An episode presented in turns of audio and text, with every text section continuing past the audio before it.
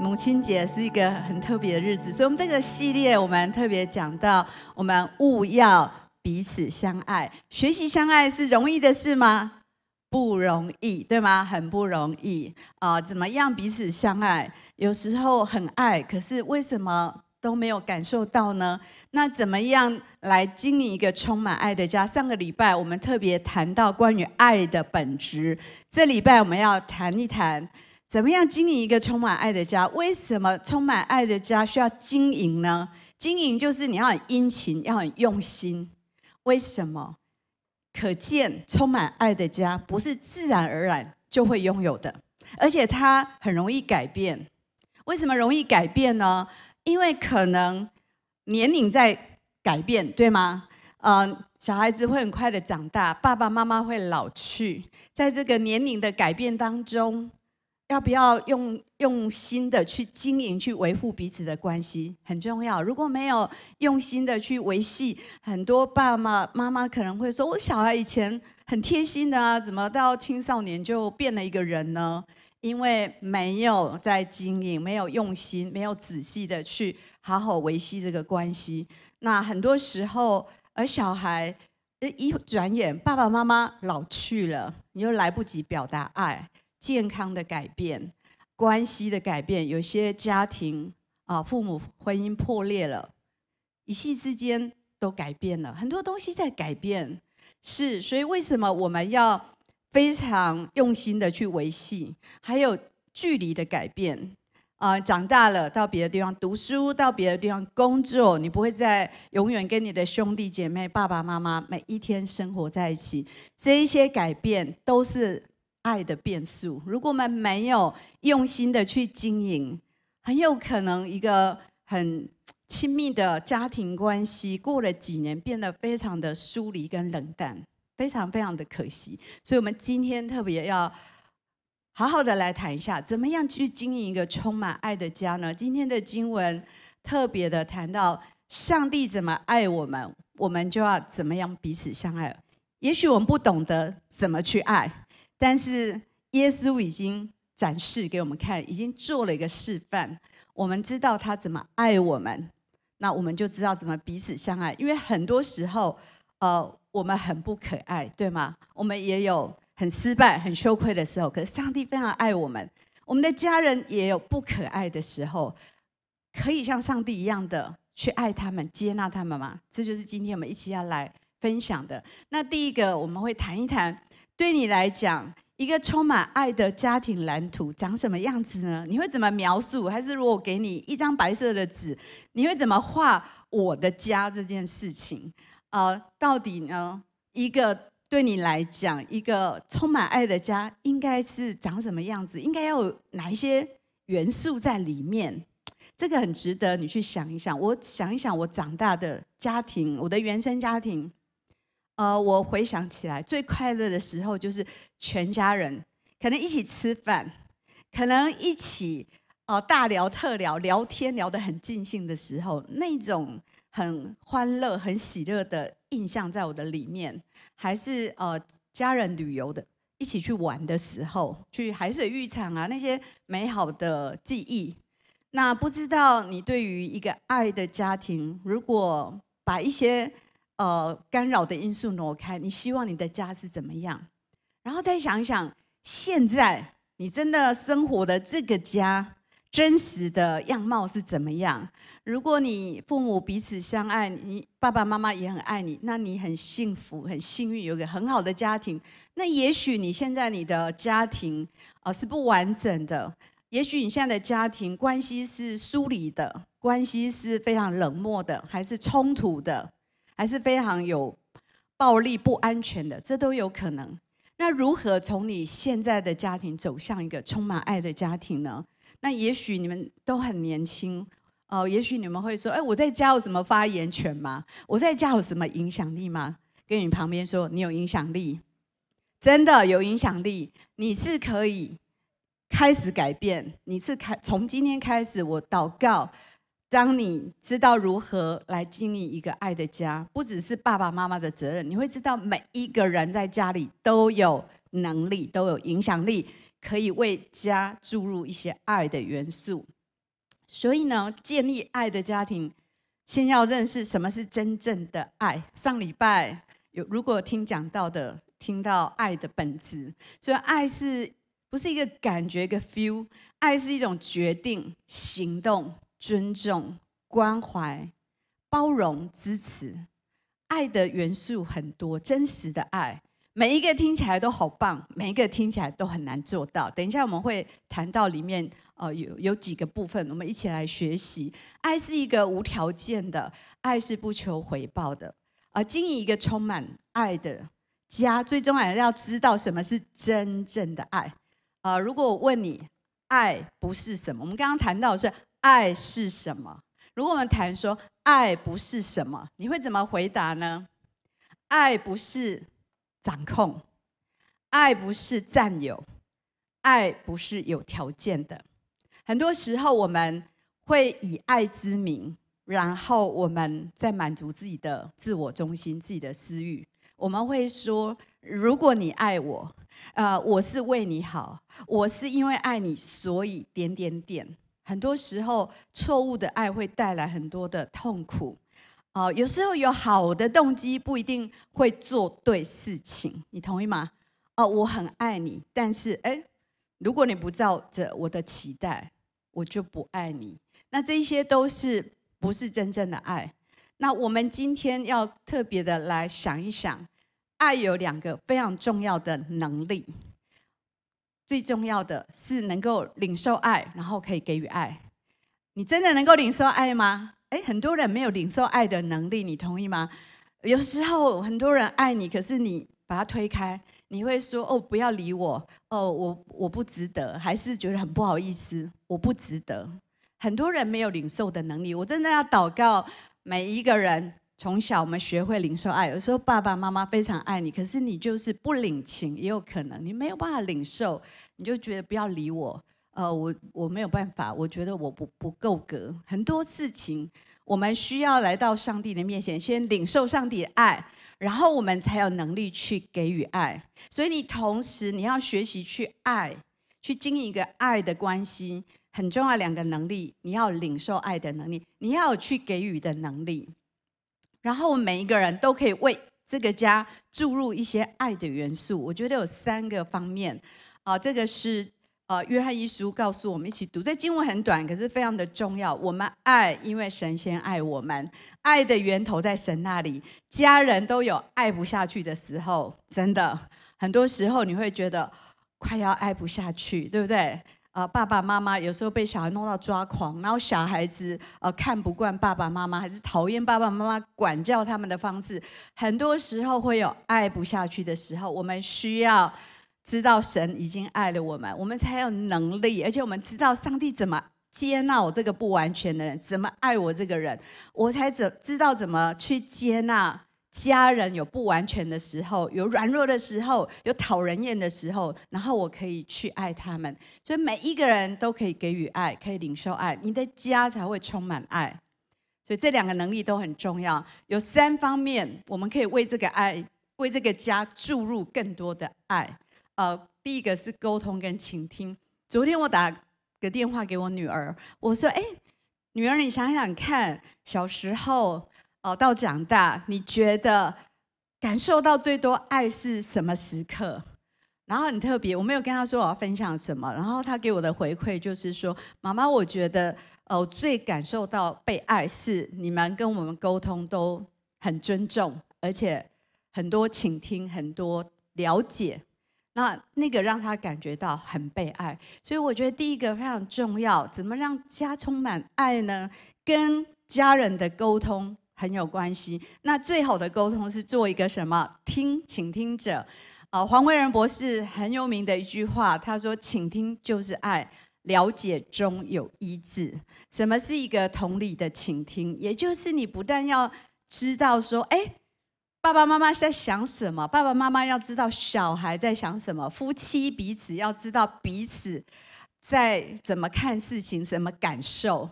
不仅知道，而且要承认、同意他真的有这种感觉，他真的有这种想法、有这种感觉，而且要允许他拥有这种感觉。有时候我们不太允许别人拥有他的感觉，就觉得你不应该生气啊，你不应该要要这样子有这种这种情绪，不应该这么沮丧，不应该这么挫折，不应该放弃。这一些我们很多时候我们不允许别人拥有他的情情绪，可是一个一个。一个真正的倾听是能够去允许别人拥有他真正的感觉，那那个人才能够觉得真正被了解，这是沟通非常重要的一部分。在雅各书的一章十九到二十节一起读：我亲爱的弟兄们，这是你们所知道的，但你们个人要快快的听，慢慢的说，慢慢的动怒，因为人的怒气并不成就神的义。我们都会颠倒，对不对？我们会快快的说，好，然后就是没有积极认真的听，就赶快要回答，人家话还没讲完就打断他，然后赶快要讲你的意见。所以倾听其实是蛮困难的一件事情。倾听要怎么样？放下自己，真的很难哦。倾听就是我要放下我的主观的想法，我想要表达，我以为是怎么样，我想要。解释，想要辩解还是发表我的意见，全部放下来，然后进到对方的心里，真的好像站在他的立场，感同身受，去感受他真正的感觉到底是什么，这才是真正的倾听。所以倾听是不容易的，所以我们愿意倾听，就是给对方有时间。有空间去表达，有没有可能？有时候你讲话讲一半，然后爸妈不要再说了，还是呢？爸妈讲一半你就跑了，关门，对不对？不不沟通了啊！呃，倾听是需要给对方有空间、有时间，仔细听他讲。其实很多时候我们都以为我早就知道你在想什么。爸妈有时候觉得啊，我知道小孩他怎么想，可是真的不见得。如果我们真的安静下来，仔细的去听，也许会听到完全不一样的。心里的故事完全不是你想的，所以我们需要给对方这样的空间，而且当他说话的时候，看着他，专注的看着他。嗯，我们没有时间练习哈。如果我现在做一个练习，你们彼此讲一个梦想，另外一个人一直看手机，然后一直看旁边地方，我想你们一定会很抓狂，会很生气，讲不下去。好，我们在沟通、倾听，需要看着对方的眼睛，很专注，这很重要。然后学习用我来表达。我们在沟通的时候，更多用我。很多时候我们沟通喜欢用什么？你都是因为你，所以让我这么生气，都是因为你。所以呢，我就是心情不好，考考试考坏，还是没没办法专心读书，都是因为你。你怎么样？这样会造成对立，造成冲突，还是跟爸妈沟通，还是爸妈跟小孩沟通，都是你来你去的。最后关系就变得非常的紧张。其实我们每一个学习为自己的情绪负责，就是我觉得我对这件事我的感觉是什么，为自己负责。我记得有一次修哥就是他说啊，你的生日你要吃什么？我就说随便都可以。哦，男生不要相信这句话哈，都都可以，没问题，你随便哈，我都好。等到去了那个餐厅，我觉得啊，为什么这么贵？为什么这么难吃？哈，我就很多意见，你知道吗？然后我觉得那不是他的问题，是我的问题，是我没有清楚的表达，所以我不不能够在那个餐厅说，哎，你怎么选这样餐厅？怎么选这么贵又这么难吃？这样我们的关系就有问题，我们的沟通马上就有问题。呃，我就说，哦，我觉得是我问题，我没有很清楚明确的表达我想要什么，我需要什么。啊、呃，很多时候在沟通里面，我们没有去哦、讲清楚。很多时候我们都要别人帮我们负责。其实很多事情我们为自己负起责任，在沟通里很重要。还有学习分享自己真实的。感觉、担忧、期待，还有对事情的看法，我不知道你在家里敢不敢说你真实的意见？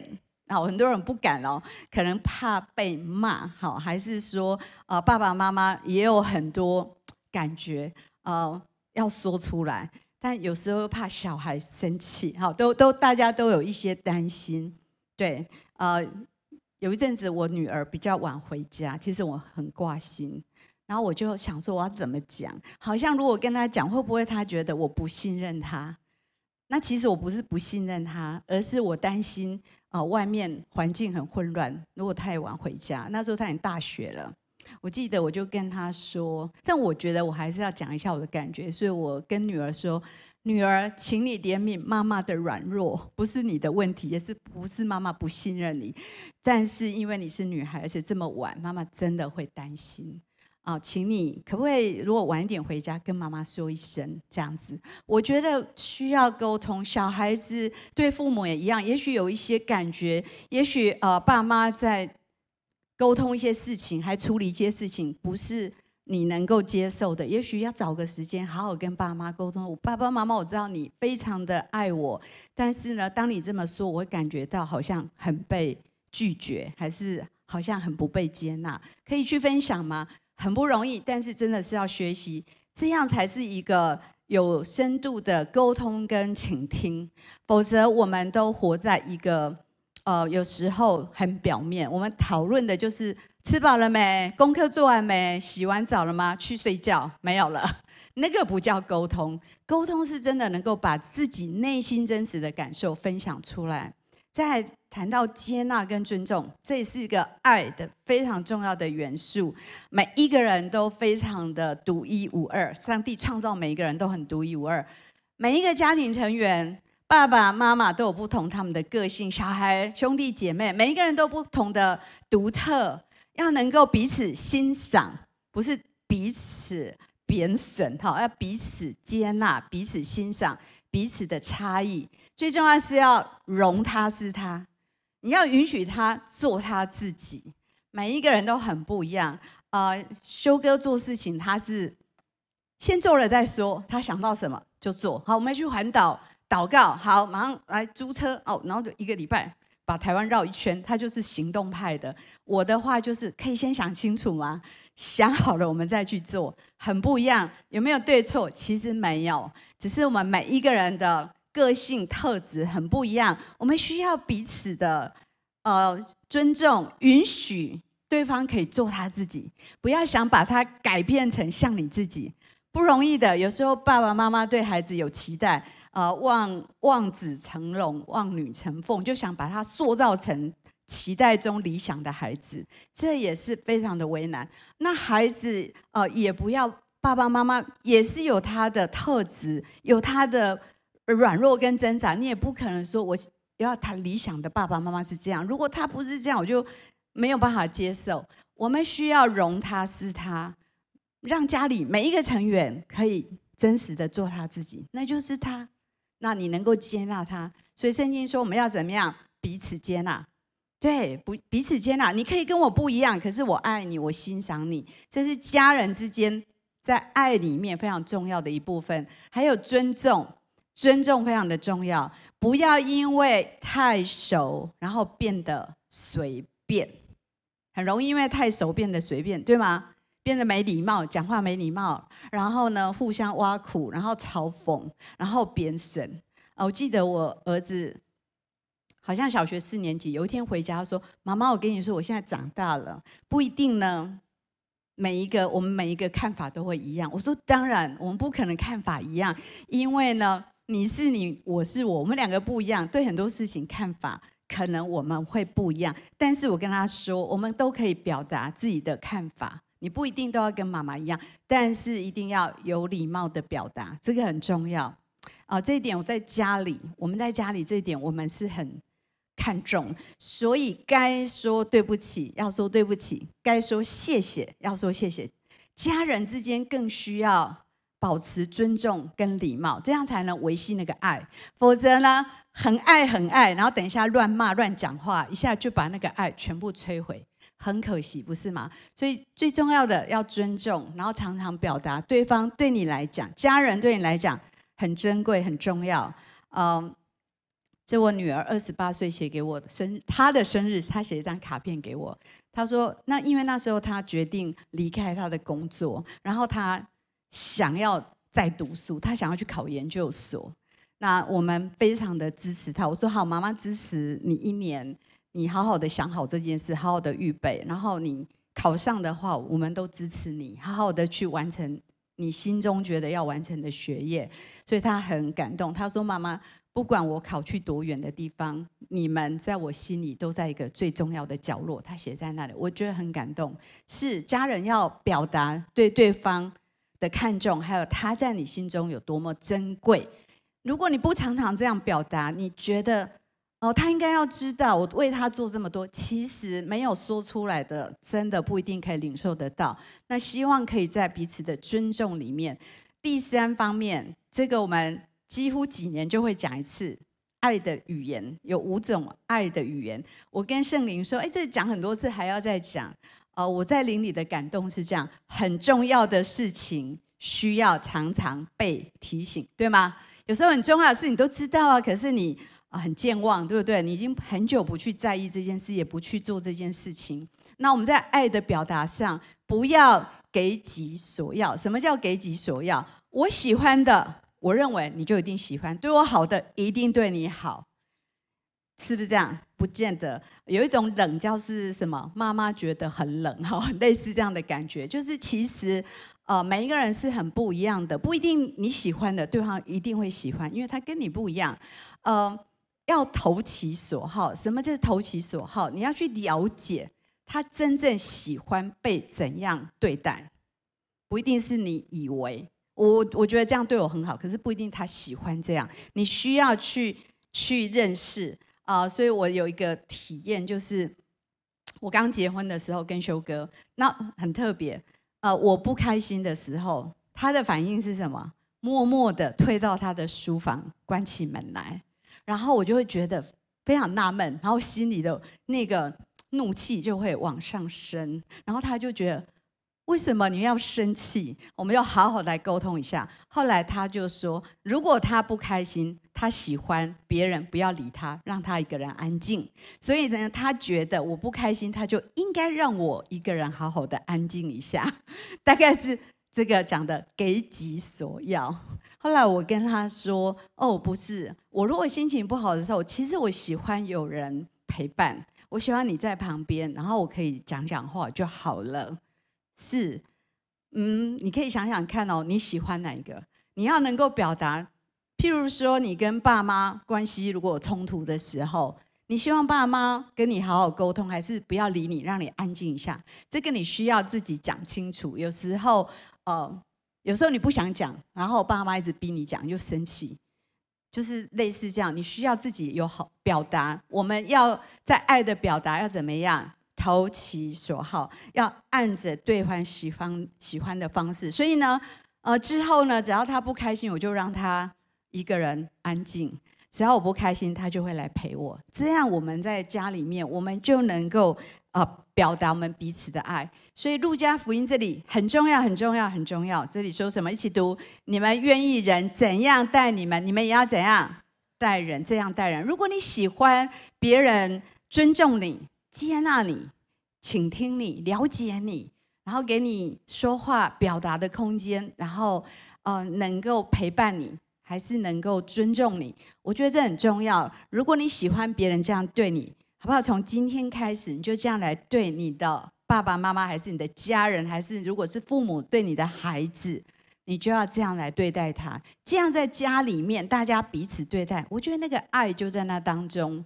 如果你爱你的家人，你要爱常保鲜，要表达爱，而且要情感存款。什么叫情感存款？就是如果你做这件事情，对你们彼此的爱是加分的，那个就是情感的存款啊、今今天你可以好好想一想，你的那个情感的账户、情感的户头，我们喜欢看看我们现在存了多少钱，但是你有没有？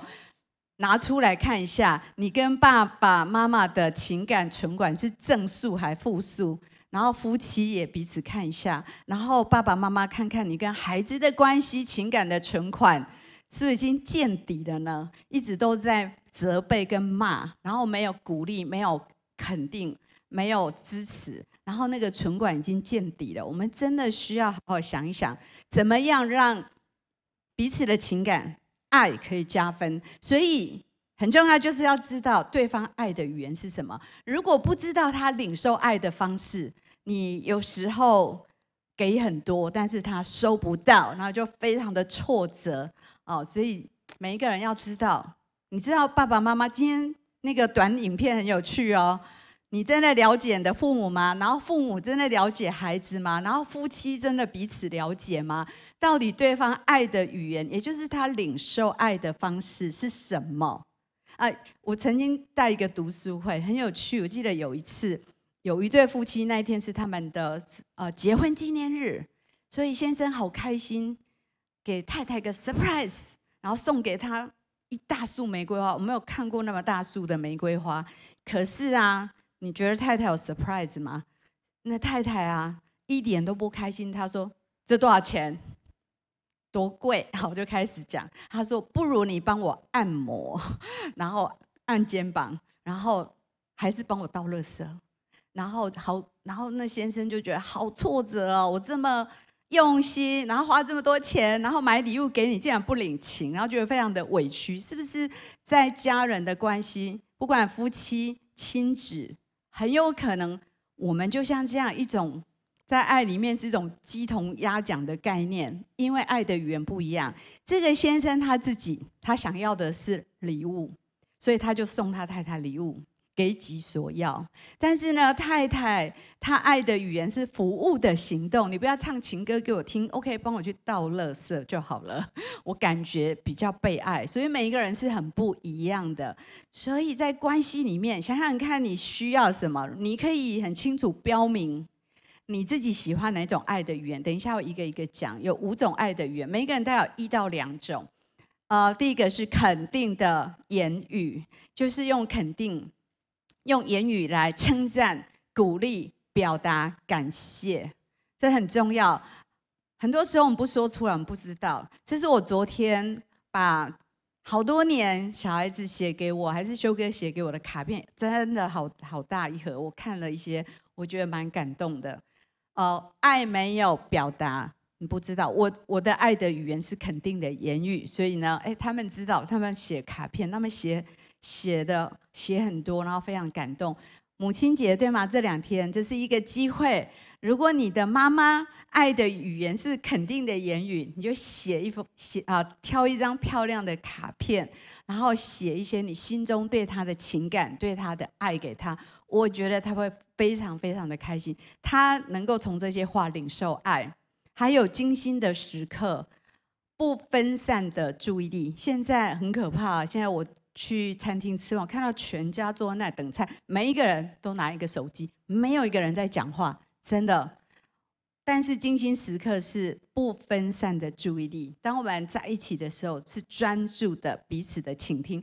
我最喜欢的是我小时候六年级，我想要跟我爸爸在一起，然后爸爸就是清晨会去散步，所以我都很早爬起来。然后每一天跟着他去散步，从天黑到天亮，我印象很深刻。我们讲很多话，我觉得那是一个非常棒的精心时刻。真心的礼物，喜欢收礼物吗？等一下你可以跟旁边的人分享看看，这五个爱的语言，你喜欢哪一种爱的语言？呃，那是你比较能够领受爱的方式。礼物能够表达爱，不在于说它多少钱。但是呢，你感觉到是被重视的。呃，我拍这个照片，这个礼物有一个故事。这个故事是这样的：有一天，呃，我跟修哥坐在餐桌，然后我就看到这朵永生花，这是一朵不会凋谢的玫瑰，很漂亮。我就拿给他看，说：“哎，你看这个玫瑰花两年了，它还这么漂亮。”然后他就看着我说：“这是谁送你的？”我跟他说：“你觉得呢？” 然后他就看着我，是我吗？我说就是你送的，你知道为什么吗？他太忙，他请秘书买的，然后他忘记了，这错误的示范。所以呢，他就说：“我我要悔改，我以后再也不敢叫别人买礼物了啊！礼物送礼物要怎样？真心好才能够领受得到。然后呢，最后一个服务的行动，服务的行动是呃，就是为他真心做些事。”哦，有些可能说，你不要送我什么戒指，你可以帮我带一天孩子，然后让我出去哦，这个休息一天，那个就是一个服务的行动啊。还是说啊，爸爸妈妈啊，他们有什么需要帮忙，还是小孩有什么事情你喜欢，是有人跟你一起完成一些什么事情，那这是服务的行动。还有身体的接触，有些人喜欢拥抱啊，喜欢身体的触摸啊，拍肩膀啊，牵手啊，身体的触摸。如果这是你爱的语言，那就有意义。身体的接触，如果你很挫折，考试考很烂，一个拥抱可能就可以让你得到一些安慰。所以每一个人爱的语言都不一样，你可以好好的想一想，哪几个是你爱的语言。那约翰一书说，爱你没有惧怕。我们要勇敢的去给予爱，勇敢的去表达。所以你好好的想一想，爸爸妈妈爱的语言是什么？你爱的语言是什么？爸爸妈妈也想一下，孩子爱的语言，夫妻也要想一下彼此爱的语言是什么。这一些都能够帮助我们去知道，甚至我自己我知道我的爱的语言，我也可以去帮助自己，能够去活在爱里面。所以，啊，这里谈到的是。我们说我们爱神，可是家里的人这么靠近，每天生活在一起，我们都爱不下去。有时候不跟他说话，有时候几天不跟他讲话，生气，真的是能够爱神吗？所以圣圣经说，不爱所看得见的弟兄，就不能爱，就不能爱没有看见的神。爱家人也是一个爱的一个表达。所以，我们若他家里充满爱，需要常常有这五个爱的语言去表达。你们猜猜看，修哥爱的语言是什么？呃，怡文猜得到吗？怡文跟修哥算很熟。然后我就想，我想很久哦。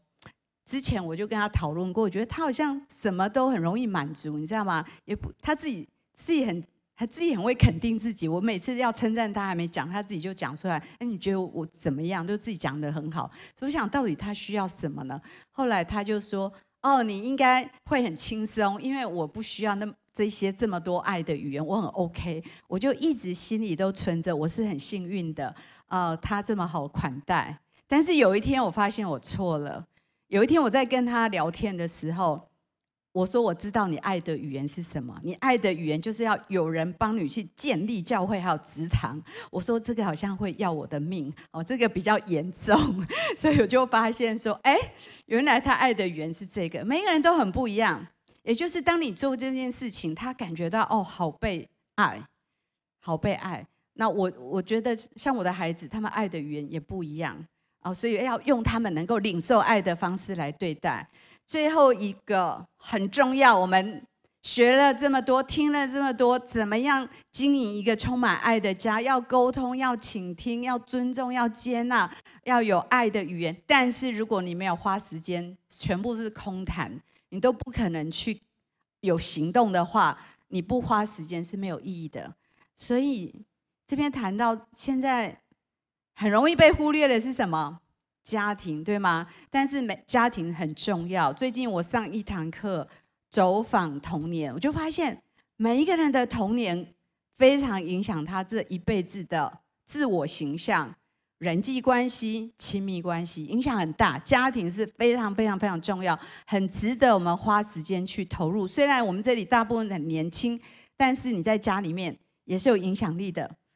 真的，你可以看看你的家庭，觉得你可以做些什么，可以注入一些爱，可以开始带出改变。那最大的拦阻是没时间，忙，什么都没时间，对不对？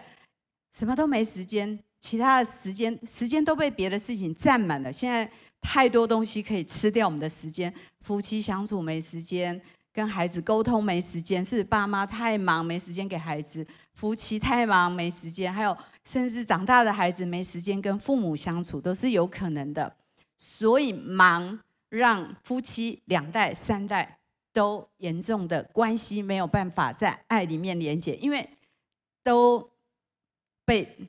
时间都被拿走了，无法有时间去倾听彼彼此的心声，去沟通。有问题不沟通就算了，然后那个彼此的墙越来越厚，那彼此的解读隔阂越来越多，然后越长大，大家越来越疏离，越不沟通，这是很可怕的事。还有现在物质主义、享乐主义很大的问题，追求金钱、房屋、享受，然后忽略家人的存在，本来。这一切是为了家，可是手段变目的，最后忙到没有时间陪家人，没有意义。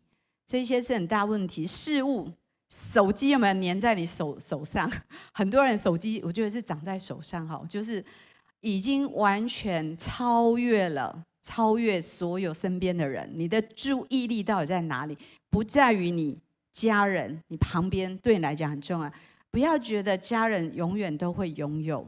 我刚刚最前面讲，很多都在改变，哪一天就没有了。你没有时间去去说出你心里的爱，没有时间去享受彼此的爱，是很可惜的。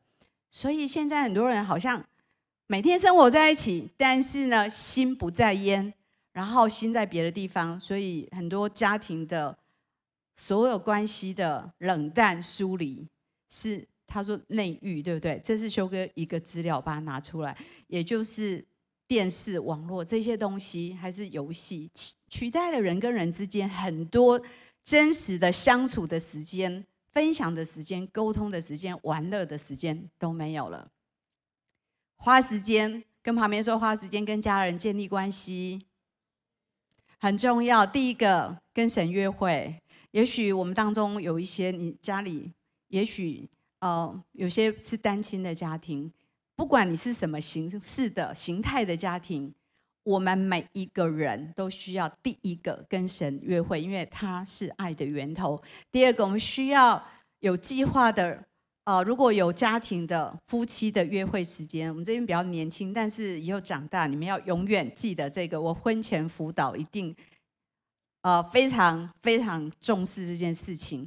呃，如果两个人没有约会的时间，哦，追到手，然后结婚，然后不约会了，很快彼此关系不知不觉在各种刚刚前面讲的各种改变当中，然后慢慢关系就已经冷淡掉。你不知道哪时候这一对夫妻就分开了，因为没有时间在一起，然后累积很多东西，然后没有时间去沟通、去分享，然后建立亲密的关系。呃，家庭很需要亲子日，我不知道。你们家有没有这样的习惯？爸爸、爸爸跟女儿，爸爸跟儿子，还是妈妈跟女儿、妈妈跟儿子的亲子日？我们家小孩子小的时候，我们会安排这样的时间。然后，呃，我记得到他们青少年，呃，父母跟青少年约会，不要做自己喜欢，要做孩子喜欢的事。啊、呃，那时候修哥都跟允晨打篮球，每天打篮球。到国国中的时候，呃，我我跟女儿我。很久很久没去夜市了，那是因为跟女儿去约会，我们去了逢甲夜市，因为她喜欢，我们就去。所以呢，我们需要刻意的安排约会的时间，能够去建立关系。长大的孩子也需要刻意跟父母啊、呃、安排约会。所以我说，你可以改变你的家庭。你回去，如果你找一个时间说，爸爸妈妈，我跟你们去约会，我们一起去吃个饭，主动邀约，有可能吗？可以。如果他们没有那个习惯，可是你可以开始去。呃，把这个、把这个、把这个机制建立起来，把这个习惯建立起来，我觉得是很珍贵的。呃，我觉得最宝贵是当我爸爸去世的时候，我妈妈，我带我们三，我带妈妈，然后带女儿，我们三代，我们三个一起去台东旅行。我觉得那是很感动的一个旅程，我觉得非常感动。那个旅程刚好女儿考上研究所，我们就。三个，然后一个朋友一起去这样子，那是亲子约会的时间。家庭日，你知道建立一些家庭的回忆跟传统是很重要。如果小时候没有建立起来，长大，你们小时候爸爸妈妈如果定时的、定期的会一天家庭日。哎，我的小孩都知道哪一天是我们的家庭日。有时在礼拜天的晚上，他们会知道，如果朋友约，他们会说：“，我先问一下爸爸妈妈。”他们大家都尊重那个时间，然后我们会每一年都去垦丁，所以他们都有一些记忆。所以当他们长大，现在回过头，现在不是我在约他们，现在他们长大了，他们每个礼拜会约时间跟我一起吃饭。我觉得这很棒的家庭传统。然后我们还是一年会一起出去旅游一到两次，这是。非常开心的时间，啊，家庭的成员可以继续的建立关系。我最想讲的是这个家庭的祷告时刻。如果你全家都基督徒，我觉得蛮鼓励可以全家一起祷告，因为在祷告的时候，你不觉得你都把你的心打开了吗？你不觉得你都分享到你最内心的需要跟感受吗？那每一次当我们全家，不管我们每一周的家庭日，还是去旅游，还是过年，我们都会一起祷告。所以小孩都很习惯。所以当他们长大的时候，他们人生遇到困难，就是爸爸妈妈为我祷告。记得有一次，突然儿子从从北京打电话说：“哦，为我祷告，因为我要换工作，我现在要去做一个面试，很重要的面试。”我们就立即帮他祷告，这很重要。还有在家人困难的时刻，才有办法一起度过。但是如果你的爸爸妈妈还没信主，没关系，为他祷告，为他们祷告啊，祷告的时刻。然后以后你的家一定要有这样一个祷告的时刻。我觉得那是家人能够非常敞开、非常亲密的时刻，为彼此内心真实的需要彼此支持。家人要花很多时间在一起，真的可以的，安排时间，建立有质有量、充满爱的家庭关系，非常非常重要，非常值得。嗯，这样子全家会有一样的心思意念，喜乐可以满足。虽然你是孩子，我很鼓励你，今天回去母亲节写张卡片给妈妈，然后有时候约妈妈还是约爸爸，说我们一起去做些什么事情。然后爸爸妈妈如果没有约会的时间，鼓励他们说：“哎，你们两个还是可以去约会。”我觉得这很棒。还是呃，如果你家是一个单亲的家庭，我鼓励你怎么样去支持单亲的妈妈，帮忙分担家事，做一些事情。我觉得家人要彼此的给予爱，然后去建立那个充满爱的关系。那我觉得这是最珍贵的。所以今天我们讲到的。为家注入爱的元素，跟旁边说，你也可以做得到。真的，你要有行动。我希望今天回去就是改变的开始，你就去想，想一想，不不知道爸爸妈妈爱的源，就去问他；不知道孩子爱的源，就去问他。然后彼此能够做一些实际的行动，然后花时间给家人建立一个充满爱的家庭关系。我们一起来祷告。亲爱的主耶稣，谢谢你，我相信你就在这里。主啊，每一个人，我们成长在不同的家庭，你都知道。主，求你今天就来提醒我们，就来鼓励我们。也许有一点时间，你去想一想，你知道家人爱的语言是什么吗？你们家庭的沟通怎么样？你尊重你的家人吗？你接纳你的家人吗？好不好？一点时间，你自己去回应上帝。也许圣灵会提醒你有一些要改变的。也许对爸爸妈妈的态度，是爸爸妈妈对孩子说话的口气，还是彼此的啊给予爱的方式。你要做些什么？你真知道他喜欢的对待是什么？也许你可以想一想，可以在祷告的里面做一个决定说，说今天回去我要开始改变。我要为这个家注入爱的元素。我希望我的家充满爱，从我开始，让我成为那个爱的，能够神的爱能够进到我的家的那个那个入口，让我成为那个导管，让我开始去行动，开始去给予爱，给予尊重，给予倾听，给予礼物，给予拥抱，很多可以做的事情，给予肯定的言语，求上帝帮助我们。也许你今天第一次来教会，还是你最近刚来到教会，你很渴望有一个充满爱的家，但是你的家也许缺乏爱，也许你们的关系是彼此索取的，你觉得非常的挫折失败。也许今天就是上帝把你带到这里，他要先把爱充满在你的里面，他要你领受他的爱，使你能够把这个爱带回到你的家里面去。如果这是你，好不好？我现在就邀请你跟着我一句一句的来祷告。